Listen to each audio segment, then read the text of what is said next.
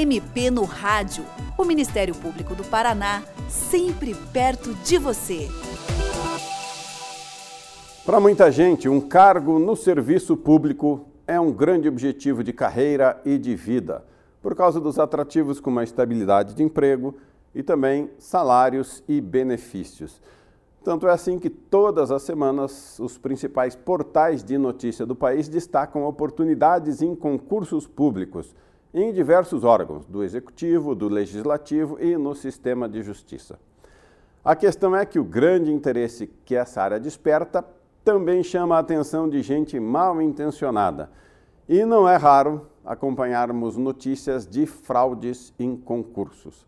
Para falar sobre esse tema, recebemos nesta semana no MP no Rádio o promotor de justiça Hugo Evo Magro Correia Urbano, do Ministério Público do Paraná. Doutor Hugo, os concursos públicos movimentam hoje um verdadeiro universo que vai desde empresas especializadas em organizar esses concursos, cursinhos, apostilas, livros com dicas de estudo, blogs especializados na área, entre outras coisas. E como nós falamos, também chama a atenção de criminosos, gente disposta a fraudar esses processos.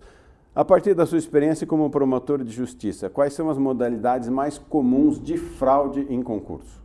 A fraude no concurso público ela vai envolver é, dois atores principais.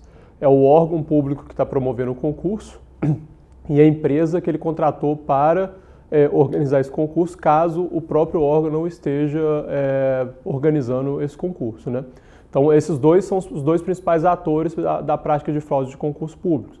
E aí vai variar a modalidade de fraude, como, por exemplo, adulteração de, de gabarito, é, é, é, aquela pessoa que eles querem beneficiar consegue ter acesso antecipado ao gabarito, ou então eles mudam o gabarito dele depois que ele muda, entrega a prova. É, vai ter que ter alguma, alguma uh, facilidade para o candidato que eles pretendem beneficiar com a fraude dentro desse, de, da, da, realização do concurso público. Então, é, geralmente é, desenrola nessa questão de gabarito quando a prova é objetivo. Agora, quando a prova é objetivo ou, ou, ou, e ainda tem uma segunda fase em que há perguntas abertas, avaliação aberta, como por exemplo uma prova dissertativa, uma prova prática, é, a fraude vai residir principalmente nessa etapa, que como é difícil uh, uh, você uh, contestar uma, uma, uma, decisão subjetiva, né, uma decisão que não tem uma, uma, uma, vamos dizer assim, uma resposta certa, como numa, num questionário de A, B, C, D ou E, né? Então, o, essa segunda fase do concurso, essa fase dissertativa, essa, essa fase aberta, é que vai residir as principais fraudes. Por exemplo, um concurso para é, motorista de, de veículo. É, o candidato que eles pretendem beneficiar passa na primeira fase de prova, de, de prova fechada, né? A prova de marcar múltipla escolha. E na prova prática, é, na qual ele vai ter que demonstrar o conhecimento dele, geralmente o que, que acontece? Aquele candidato que, que eles querem beneficiar foi mal na primeira fase, eles passam, é, colocam em primeiro lugar, segundo lugar, na segunda fase, que é uma fase em que é difícil você falar qual candidato foi melhor numa prova prática, é uma, um, um juízo subjetivo, praticamente uma opinião. É difícil estabelecer critérios objetivos para isso. Então, nessa, nessa, quando envolve essa fase, geralmente vai residir aí as fraudes do concurso público. Lembrando, como eu disse, que tem que ter conivência tanto do poder público, do órgão que está praticando, fazendo o concurso, quanto da empresa contratada para organizar esse concurso. Certo. E uma pessoa que frauda um concurso público, ela incorre em que crimes? Por exemplo, suposto beneficiada aí no exemplo que o senhor deu? É, aí vai depender da, da modalidade de fraude que foi praticada, mas geralmente está envolvido estelionato, está envolvido formação de quadrilha, organização criminosa, falsidade ideológica, é, falsidade documental. Vai ter uma série de crimes que, que essa pessoa pode responder é, fraude em licitação para contratar a empresa que vai praticar a, a, a, fraude, né? Então, existe uma série de crimes que podem ser praticados. Vai depender da modalidade de fraude que está sendo praticada. E quais são as penas possíveis? Aí vai variar bastante. É, pena, uh, pena de, de estelionato, salvo engano, é de 1 a 5 anos. Falsidade é, ideológica, se envolver documento público, já, so, já sobe de 2 a a seis anos, salvo engano, não me lembro exatamente agora uh, as penas, mas são penas altas. E lembrando que as pessoas podem responder por mais de um crime.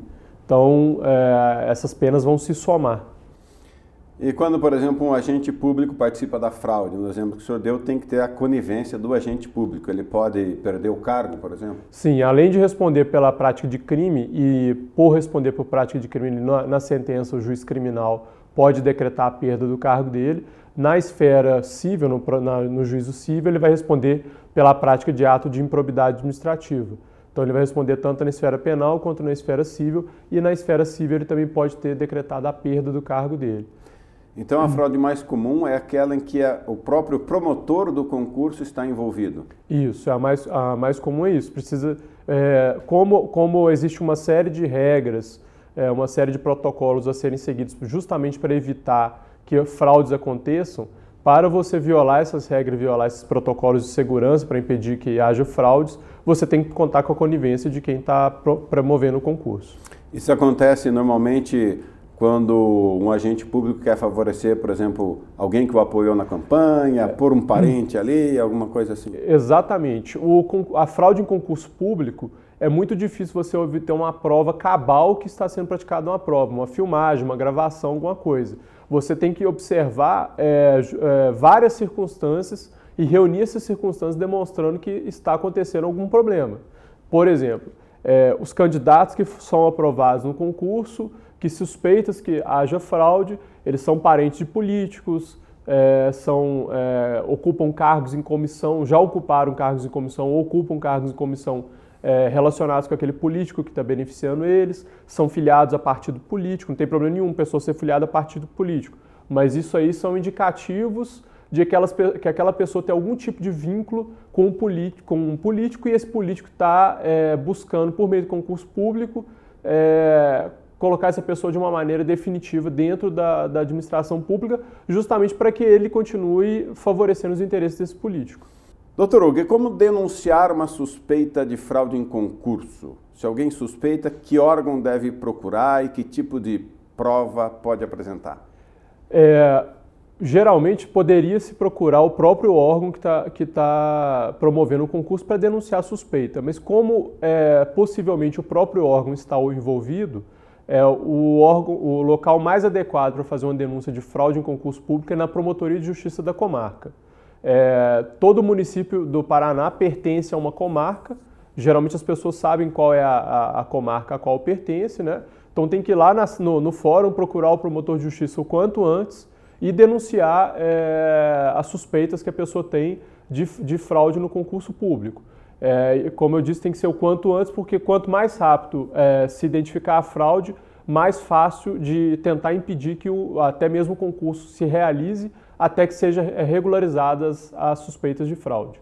E que tipo de prova ou indícios a pessoa pode apresentar? A pessoa ela pode é, levar as informações é, verbalmente, não precisa nem se identificar, e o promotor de justiça, de posse dessas informações, ela vai, ele vai verificar se aquilo ali tem uma pertinência ou não. Como eu disse no bloco anterior, é, a, a, a, fraude no concurso público envolve várias circunstâncias. Se a pessoa já levar lá a suspeita para o promotor de, dizendo é, o fulano passou no concurso e ele é parente de, de, de um político, ele faz favor para esse político há muito tempo, com essa informação, você, uh, o promotor de justiça já vai buscar ali na, dentro das circunstâncias do concurso público, procurar saber é, o que está acontecendo. Por exemplo, o promotor vai ter que verificar qual é a empresa que promoveu o concurso, se essa empresa é idônea, se já há suspeitas dela de participação em fraudes em outros municípios, é, se o concurso foram to publicados todos os atos, se o concurso estabeleceu critérios objetivos de correção, quem que é a banca de correção da prova, quem que é a banca avaliadora, é, se os candidatos permaneceram na, é, dentro da sala de aula, na, da, dentro da sala do, da prova, né, até todo mundo terminar, é, se, há, se, se, houve identificação ou não das provas, como que é feito o controle para não vazar as provas. Então, todos, a partir dessa denúncia de que possivelmente alguém foi, favorecido, né, é, a pessoa indicando quem foi favorecido, o promotor então vai começar a investigar todas essas circunstâncias e até outras que ele já tenha vivenciado ali na comarca. Né? Tá, então a notícia pode ser tanto de um concurso que vai acontecer, se houver essa suspeita, quanto de um concurso em andamento, ou até um que já, já foi concluído? Sim, pode, pode ser em qualquer circunstância. Geralmente a, a, as notícias chegam no concurso em andamento. Né? Então o, começa a se perceber ali na primeira fase do concurso ou na segunda fase, quando é o caso, né? que alguém está sendo favorecido com, por exemplo, mudança de posição no ranking de classificação uma, uma mudança muito drástica, brusca, né, que, que chama atenção, é, geralmente né, nesse momento as pessoas procuram a promotoria de justiça e devem procurar a promotoria de justiça para noticiar a possível fraude. E no caso de um concurso em que foi comprovada a fraude, ele pode até ser anulado? O, o concurso público em que é comprovada a fraude, ele vai ser anulado. É, as pessoas que praticaram a fraude vão responder criminalmente e civilmente, elas vão ter que indenizar o órgão público por todo o dinheiro que gastou para fazer aquele concurso, vão ter que indenizar o órgão público, é, porque o órgão, o órgão é, vai ter que devolver o dinheiro para os candidatos, né? Vão ter que indenizar o prejuízo causado com isso também, é, porque foi feito todo o concurso, teve um gasto com isso, vão, vão ter que ressarcir esse prejuízo causado ao órgão público. Então, é, nessas situações, o concurso público provavelmente vai ser anulado. É, o senhor, como promotor de justiça, foi aprovado em um concurso público para ingresso no Ministério Público do Paraná, que é um processo conhecido por ser um dos mais concorridos e rigorosos. O que é que o senhor diria para quem está buscando uma vaga no serviço público, não só além da questão do estudo? Como verificar a idoneidade desse processo seletivo? Como a pessoa pode ter segurança de que aquele processo está sendo justo? É, eu acho que o, candidato, é, além de observar essas circunstâncias, como por exemplo a mudança de, de pessoas no, de ranking, né? Então, na primeira fase, uma pessoa foi classificada em primeiro e tinha uma outra em décimo e de repente muda. É, por que, que mudou de tão drasticamente assim, né? E, e uh, uma circunstância que pode ser analisada é essa, outra circunstância é verificar quem é a empresa ou o órgão que está promovendo a, a, o concurso público. Geralmente os municípios eles contratam empresas para promover o concurso público e é recomendável que se contrate universidades públicas. Então, é, os municípios têm uma facilidade maior, inclusive pela lei, de contratar universidades estaduais para promoção de concurso público. As universidades estaduais gozam de uma idoneidade maior do que uma empresa é, particular para realizar concurso público. As, as universidades estaduais são menos suscetíveis de praticarem fraudes. Agora, se o município opta por contratar uma, uma empresa, aí tem que fazer uma pesquisa até mesmo por Google, né?